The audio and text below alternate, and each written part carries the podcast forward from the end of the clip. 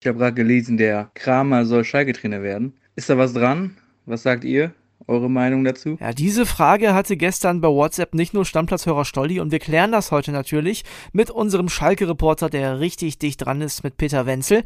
Außerdem geht es um den Nations League-Kracher heute Abend, Deutschland gegen England. Da gab es gestern noch ein Geheimtraining und was dabei rausgekommen ist, das hört ihr heute hier bei uns. Dazu hat die Hertha noch Stürmer an der Angel, also langweilig wird's hier auf jeden Fall heute nicht. Ich bin André Albers. Stammplatz Dein täglicher Fußballstart in den Tag.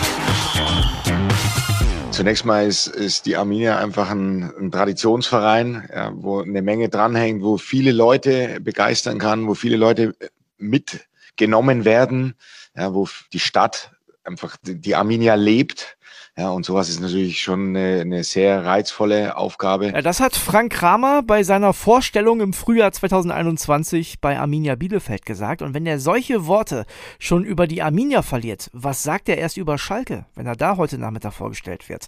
Wir sprechen jetzt drüber, natürlich, mit unserem Mann, der in Gelsenkirchen so richtig dicht dran ist, mit Peter Wenzel. Anruf bei Peter Wenzel, hallo André. Peter, grüß dich. Da ist ja eine Menge los auf Schalke. Du, äh, wie viel ist dran an der Kramer-Geschichte? Wahrscheinlich eine Menge, wenn du es schreibst, ne? Ja, das ist nach unseren Informationen fix und um 14 Uhr wird er vorgestellt. Jetzt ist das ja schon ein überraschender Name, Peter. Wie ist es denn jetzt zu Frank Kramer gekommen? Ja, eine Spur äh, führt sicherlich äh, nach Fürth. Schalke Sportdirektor Rufen Schröder und Kramer äh, haben in Fürth, bei Kräuter Fürth gemeinsam gearbeitet und äh, kennen sich aus der Zeit und schätzen sich aus der Zeit. Nun ist es ja so, man kennt das auf Schalke, da hätte man wahrscheinlich gerne José Mourinho oder sowas gehabt, also glamouröse Namen. Meinst du, die Schalke-Fans sind damit zufriedenzustellen? Am Ende liegt natürlich 100 Euro ins Phrasenschwein, die Wahrheit auf dem Platz. Ähm, wenn er gut in die Saison startet, ähm, können sich die Schalke auch hinter diesem Trainer versammeln. Aber natürlich gibt's Zweifel. Also Mourinho wäre nicht realistisch gewesen, aber vielleicht in ein etwas höheres äh, Trainerregal zu greifen, hätten sich viele Schalke-Fans schon gewünscht. Jetzt ist das nicht passiert und du hast gerade schon gesagt, gut, eine Spur führt sicherlich nach Fürth, aber womit kann der Kramer denn überzeugen? Also warum denkt man auf Schalke, das ist der richtige Mann? Ich glaube, wir müssen einfach uns ehrlich machen und er ist eine kostengünstige Lösung. Viele haben vielleicht vergessen, dass Schalke äh, nach unseren Informationen sechsstellig im Monat noch für Dimitrios Gramotzes, den im März gefeuerten Trainer zahlen muss, dessen Vertrag sich durch den Aufstieg äh, verlängert hat. Dann wird er kommen, ohne dass Schalke eine Ablöse an Arminia Bielefeld zahlen muss. Äh, da gab es eine Ausstiegsklausel für Frank Kramer. Er wird Stand heute und nicht mit einem großen Co-Trainer-Team und Assistenten kommen, äh, wahrscheinlich sogar alleine. Das ist alles sehr, sehr kostengünstig und das spielt auf Schalke äh, momentan bei der Einstellung von Angestellten schon eine große Rolle. Schalke ist klamm wir sprechen immer von Königsblank. Jetzt ist es aber ja so, das klingt ja schon so ein bisschen, bringt kaum Co-Trainer mit, ist eine kostengünstige Lösung, ist nicht der ganz große Name. Das klingt eigentlich schon fast wie im Vorfeld zum Scheitern verurteilt. Ja, viel wird davon abhängen. Man arbeitet ja äh, weitgehend in einer Konstellation weiter, vor allen Dingen mit Mike Büskens und auch mit Matthias Kreuzer. Das sind ja jetzt die beiden ersten Co-Trainer. Auch ja, Frank Kramer und äh, Mike Büskens kennen sich aus Fürther Tagen. Und ähm, wir hatten ja, wie viele andere Beobachter auch, über den äh, Edin Terzic-Effekt äh, auf Schalke gesprochen. Das heißt also, äh, viel wird äh, abhängen, wenn man erfolgreich in die Saison startet und das Team funktioniert. Dann kann ich mir vorstellen, dass das vielleicht trägt und es geht nur, nur in Anführung, um Platz 15.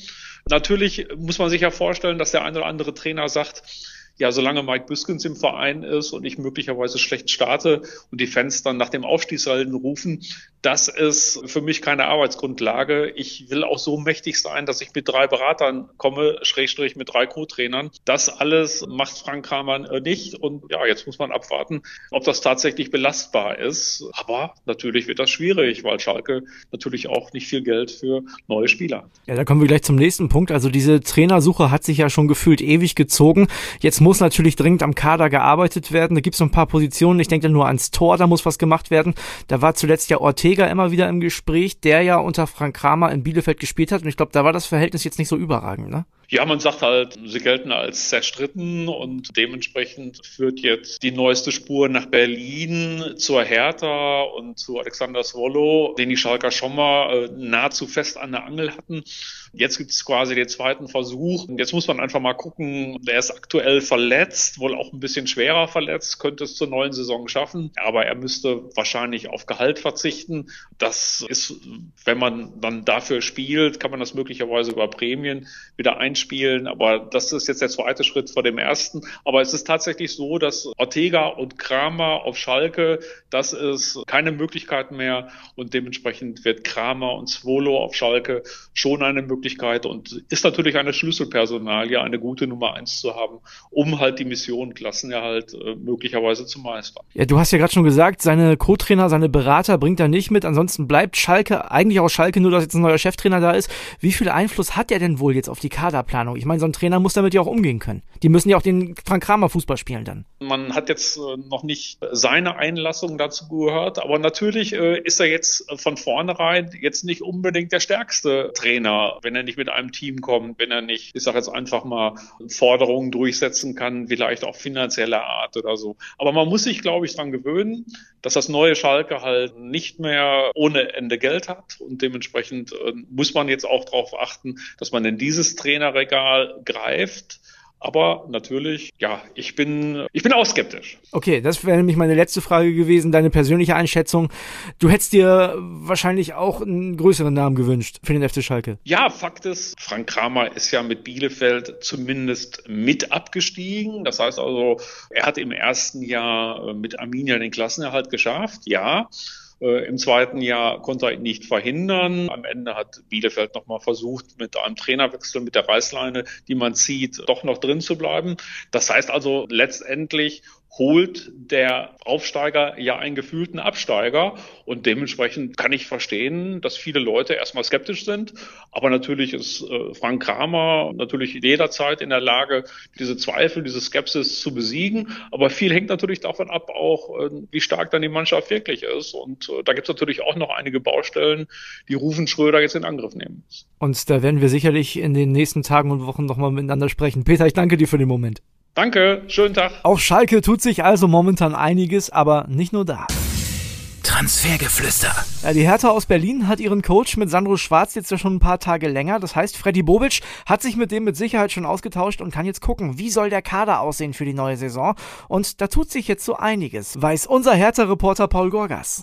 WhatsApp ab.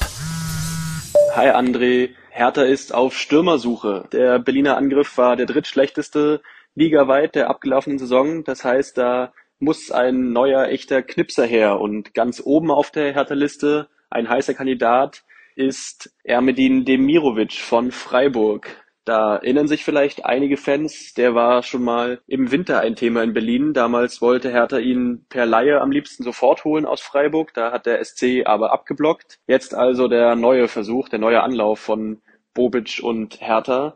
Und noch ein weiterer Name kursiert bei Hertha intern, mit dem sich die Hertha-Verantwortlichen beschäftigen. Das ist Junior Amadou von Salzburg, der den Bayern unter anderem in der Champions League einen eingeschenkt hat. Der ist vor allem schnell, ist Mittelstürmer, kann mit seiner Geschwindigkeit aber auf den Flügeln spielen, ist sehr jung, sehr talentiert, hat schon europaweit auf sich aufmerksam gemacht und entsprechend groß ist auch der Markt für ihn. Also der könnte ziemlich teuer werden. Ja, einen Neuzugang gibt es in Leipzig heute nicht zu vermelden. Also ich muss sagen, noch nicht. Der Tag ist ja noch jung. Aber trotzdem gibt es da personell gute Nachrichten für alle RB-Fans. Yvonne Gabriel hat die Infos. RB Leipzig hat eine ganz wichtige Personalie jetzt geklärt. Marcel Halstenberg, der schon sieben Jahre beim Club ist, hat seinen im Sommer auslaufenden Vertrag um zwei Jahre bis 2024 verlängert. Und das sah lange nach einer reinen Formalie aus, war dann doch nochmal ins Wackeln gekommen. Nach unseren Infos ging es da vorrangig um die Vertragslaufzeit. Der Verein wollte ihm nur ein Jahr plus Option für ein weiteres Jahr anbieten. Halstenberg, Familienvater, der wollte natürlich Sicherheit, wollte zwei Jahre und man hat sich dann nochmal ins Zeug gelegt, zusammengesetzt und sich nun auf diese zwei Jahre geeinigt, weil der Verein auch erkannt hat, jemand, der so stark zurückkommt nach zehnmonatiger Verletzungspause, den können wir einfach nicht gehen lassen. Ja, und wer weiß, wenn der Halzenberg fit bleibt, vielleicht ist er dann tatsächlich noch eine Option für Hansi Flick für die WM in Katar. Die Nationalmannschaft befindet sich ja momentan im Nations League Marathon. Heute gibt es das nächste Spiel gegen England und da droht Alarm und zwar nicht nur auf dem Platz.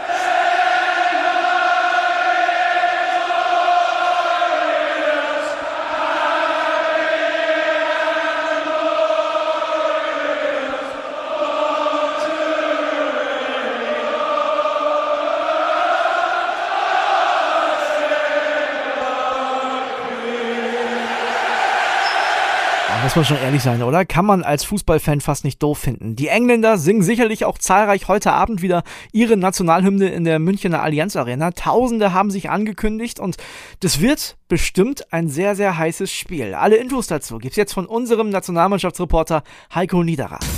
Anruf bei Heiko Niederer.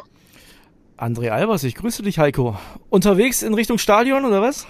Richtig unterwegs von Herzogenaurach nach München, wo ja heute Abend dann das Spiel steigt. Ja, die Deutschen haben in Italien jetzt nicht so richtig geglänzt. Man hat gemerkt, sowohl einige Spieler als auch Bundestrainer Hansi Flick waren ganz schön angefressen.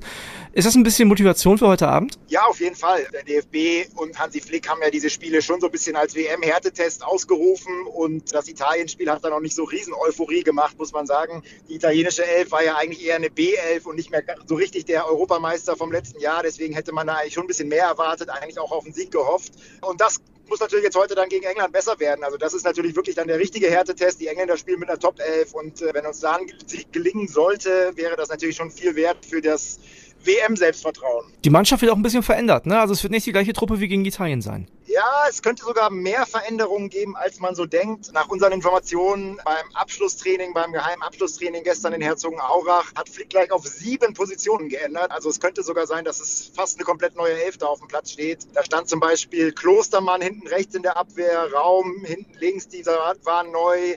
Jonas Hofmann hat auf der rechten Seite gespielt, Ilkay Gündogan statt Goretzka im Mittelfeld, vorne Kai Havertz statt Timo Werner, Musiala statt Sané also einige Änderungen und Schlotterbeck habe ich noch vergessen in der Abwehr statt Süle. Also es könnte eine fast komplett neue Elf geben gegen England. Hat das Leistungsgründe oder meinst du, er will die alle nochmal sehen? Ich glaube, eine Mischung aus beidem. Also ich glaube, ihm, ihm, hat das schon nicht so gefallen, was er da gegen Italien gesehen hat. Und ich glaube, er will jetzt auch seinen Worten Taten folgen lassen, dass eben wirklich die Leistung zählt und wer nicht liefert, der muss dann halt auch mal auf der Bank Platz nehmen. Also ich glaube, das ist schon Richtung WM jetzt auch eine kleine Ansage, dass äh, auch die Spieler wissen, ich kann mich nicht ausruhen und ich muss wirklich Gas geben auf dem Platz, sonst äh, sitze ich halt beim nächsten Spiel auf der Bank. Um das vielleicht nochmal einzuordnen, also der Hansi Flick und im Allgemeinen die Mannschaft, die sind nicht so sauer, weil es der Nations League Wettbewerb ist und man den unbedingt gewinnen will, sondern eben, weil die Leistung nicht stimmt und die WM vor der Tür steht. Ne? Ganz genau, ganz genau. Man hat das ja auch jetzt in den Spielen ausgerufen, dass man endlich mal wieder einen großen schlagen will und man hat da ja gleich drei Gelegenheiten dazu, zweimal gegen Italien, einmal gegen England. Das wäre einfach für Selbstvertrauen sehr viel wert, wenn man eben mit diesem Gefühl in die WM geht. Man kann auch gegen die ganz Großen bestehen und gewinnen. Das hatten wir ja zuletzt nicht so richtig das Gefühl. Bei der EM sind wir ausgeschieden gegen England mit einem schwachen Spiel. Also von daher wäre das einfach für, für die Sicherheit, für Selbstvertrauen sehr, sehr wichtig, dass man mal wieder einen Sieg gegen den Großen hat. Und es haben ja auch die Spieler und Hansi Flick sehr betont in den letzten Wochen, dass es eben darum geht, die Nations League selber ist den Spielern dabei gar nicht so wichtig, ob man da jetzt ins Finalturnier kommt, erster oder zweiter wird, das ist nicht entscheidend. Es geht um die WM. Was für einen Stellenwert so eine Partie äh, gegen England hat, das sieht man vor allem auch an den Engländern. Mehrere tausend sind da bei euch heute in München in der Stadt. Also die sind auch heiß auf die Partie. Ja, absolut, absolut. Das ist ja eigentlich sogar, glaube ich, das erste richtige Auswärtsspiel, was die Engländer seit Corona haben. Die haben jetzt in Ungarn gespielt, das war aber ein Spiel unter Auflagen ohne Fans. Das heißt, da waren so gut wie keine englischen Fans da. Das heißt, da durften die Engländer nicht hin. Und deshalb sind natürlich jetzt alle heiß auf diesen Klassiker in München gegen Deutschland. Und natürlich fahren die Engländer da auch gerne hin und trinken dann mal eine Maß Bier vorher im Hofbräuhaus. Also da werden einige tausend Engländer erwartet, wahrscheinlich sogar mehr als es Tickets gibt. Die FA, die englische, befürchtet da sogar ein bisschen, dass es da einige Fans gibt, die ohne Ticket anreisen. Von daher hoffen wir mal, dass das alles gut geht, aber äh, wir sind ja optimistisch, dass das ein friedliches, schönes Fußballfest wird. 2045 geht es heute Abend los. Was erwartest du für ein Spiel? Ja, ich erwarte auf jeden Fall ein enges Spiel auf hohem Niveau hoffentlich. Ich hoffe mal mit vielen Torchancen. Im Achtelfinale letztes Jahr bei der EM war es ja nicht so ein hochklassiges Spiel. Da war es eher so ein langes Abtasten mit nicht so vielen Chancen und leider am Ende mit keinem guten Ende für uns. Wir hoffen mal, dass es diesmal ein bisschen hochklassiger wird. Viele Torchancen und viele Tore gerne auch. Ich glaube, es wird eng, weil die Engländer haben schon eine, eine gute Truppe. Ich tippe mal auf ein Unentschieden. Okay, sind wir sehr gespannt. Heute Abend 2045 kann man sich übrigens, wenn man keine Karten hat, auch im ZDF anschauen. Danke, Heiko. Jawohl, schöne Grüße, ciao. Ja, und das war's auch schon wieder mit Stammplatz für heute. Morgen dann mit Sicherheit ein kurzer Rückblick auf die Partie Deutschland-England. Aber wir wollen auch mit euch diskutieren. Eure Meinung ist uns wichtig. Deswegen schickt uns bitte Sprachnachrichten an unsere WhatsApp-Nummer. Die findet ihr wie immer in den Shownotes. Also, was sagt ihr zu Frank Kramer? Ist das der richtige Mann für Schalke oder seid ihr auch eher skeptisch? Eure Meinung ist uns wichtig. Sagt uns Bescheid, schickt uns Sprachnachrichten und dann wird morgen diskutiert. Tschüss, bis morgen. Stammplatz. Dein täglicher Fußballstart in den Tag.